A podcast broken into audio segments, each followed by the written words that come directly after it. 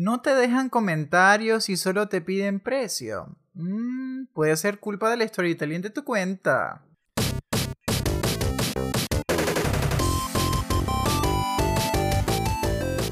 Bienvenidos al podcast de Escuela Geek, creatividad y estrategia digital donde aprendes y aplicas.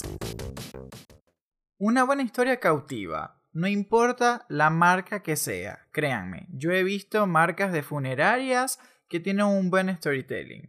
Y te estarás preguntando, ¿qué es el storytelling? El storytelling es el uso de las palabras para contar una historia. Ojo, esto es algo que se perfecciona con el tiempo, pero sin duda alguna hay pasos previos para poder empezar a aplicarlo. Lo primero es estudiar a tu audiencia, saber cuáles son las situaciones que atraviesa tu audiencia para sentir la necesidad de querer un producto de tu rubro o un servicio que ofrezcas. Cuando nosotros sabemos eso, podemos poner nuestro producto o servicio en un plano situacional. Es decir, podemos pensar, bueno, si el usuario está atravesando por este momento, ¿cuál es la instancia en la cual yo puedo conectar con él?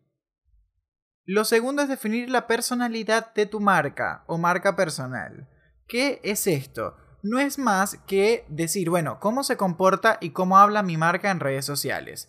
Tiene una forma de responderle a mi audiencia formal, sencilla, directa, amigable, informal.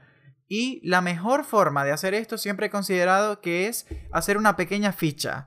Pensar a tu marca como si fuese una persona y describirla dándole características. A mí eso me funciona excelente cuando tengo que definir la personalidad de una marca.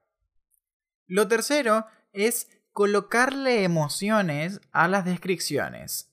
Cuando hagas una descripción para una publicación en Instagram o cualquier red social, preocúpate por colocar, no sé, te doy un ejemplo. Eh, al adquirir mi servicio o producto te garantizo que vas a poder triunfar con tu negocio. Y esto te hará sentir muy feliz. Y sin duda alguna vas a sentir tranquilidad de los resultados que vas a obtener a largo plazo.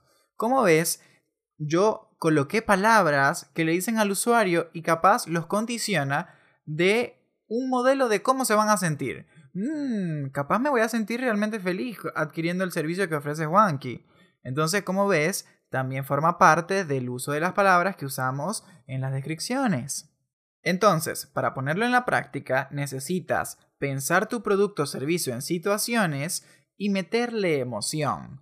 Aquí es cuando la persona empieza a leer tus descripciones y obviamente tú las escribiste con pasión, porque le metiste esa historia, no sé, por ejemplo, hoy te quiero hablar sobre el sticker de música. El sticker de música es una función que tiene en Instagram. Y la verdad, yo me siento súper feliz al momento de grabar historias porque coloco música y siento que mi audiencia se siente plena y le dan ganas de bailar. Y eso a mí me pone súper contento a la hora de crear contenido. Entonces, fíjate que yo usé palabras que le dan una situación y le dan emociones al contexto. Y a pesar de que te pueda parecer esto, wow, pero suena sencillo, créeme que en la práctica vas a tener que crear historias cada vez que escribas una descripción.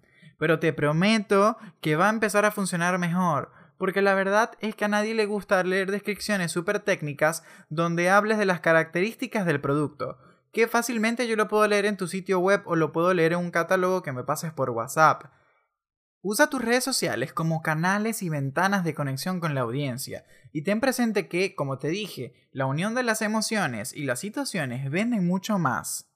Ponte en el lado del consumidor y te darás cuenta que, no sé, hagamos un pequeño ejercicio. Mientras que me estás escuchando, Piensa en lo que te voy a decir.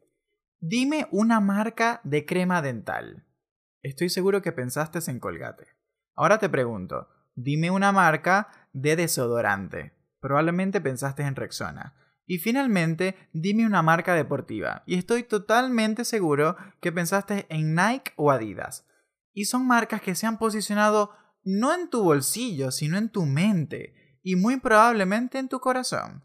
Entonces, que tu meta a partir de hoy sea dejar de escribir publicaciones tan secas y tan cuadradas. Mete la emoción, coloca palabras que le hagan sentir a la persona sensaciones, ponlos en contexto a través de una situación y te prometo que tu interacción va a mejorar. La clase ha terminado. Toma tu lápiz, recoge tu cuaderno y recuerda que la mejor tarea para la casa es aplicar. No olvides compartir este podcast con ese alumno que lo necesita. Hasta la próxima.